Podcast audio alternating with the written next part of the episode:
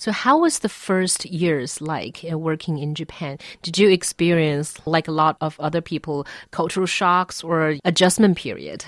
Yes, there was definitely an adjustment period, uh, probably for about a year or so, because with all the uh, business uh, manners and the business culture there, it's definitely quite a big difference than what I've experienced uh, when I was in North America. Well, with the business culture side, I think uh, there was all this um, bowing culture.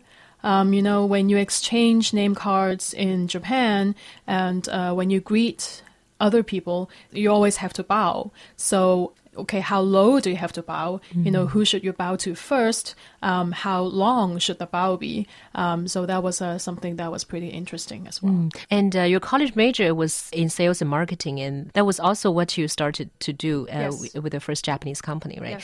Yes. Sales and marketing, I mean, of course, it differs a lot with different industries you're working for, but basically, the impression that people get from it is that it's an extremely hard position and it's an mm. extremely hard place to survive and succeed. What does it take for people to survive there? Um, I think definitely sales and marketing is a very competitive market. It's a, it's a very exciting field, um, and uh, people usually get a lot of exposure, and it's always on the front line of the business. But I think uh, although you know different industries do have different requirements, um, I think one of the uh, some of the most fundamental uh, things that one should have is um, well, to me at least, I think uh, you need to have the ability to uh, listen to your customers, listen to the customer needs um, and also uh, serving your customers well. And also, you really have to understand the market that you are aiming for. So, I think that's uh, one of the most important things. And the other thing is, uh, we're talking about a very uh, globalized economy and a very well connected uh, society now. Um, so I definitely think that uh, cultural competence is one of the very important things as well. It's very important for people in sales and marketing to be um, able to work with different people from different cultural backgrounds in very different contexts. So I think the uh, ability to adapt and also the flexibility to actually work with people, different people, is very important as well. Being someone who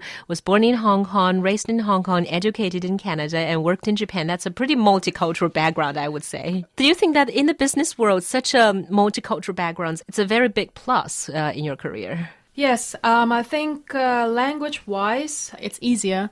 Uh, for me to communicate to different people.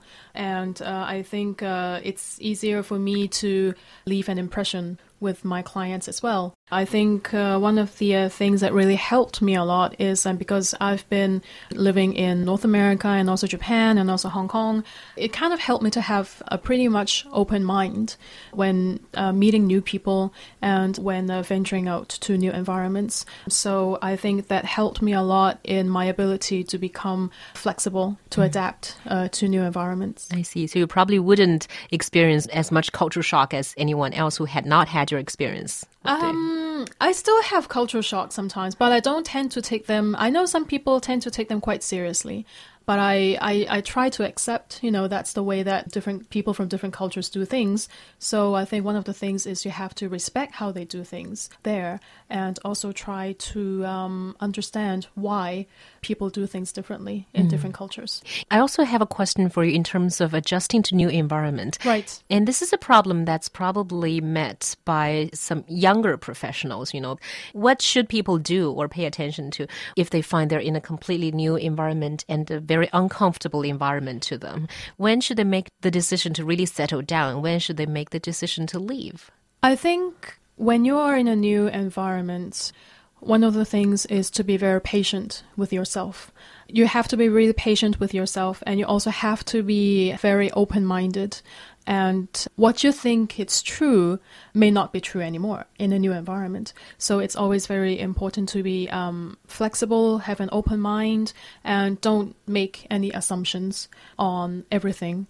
And I think uh, it's very important also to observe, listen, um, watch first before trying to formulate your own opinions. Definitely, I think uh, talking to more people and around you and uh, listening to what they have to say uh, would be um, a great help in a new environment.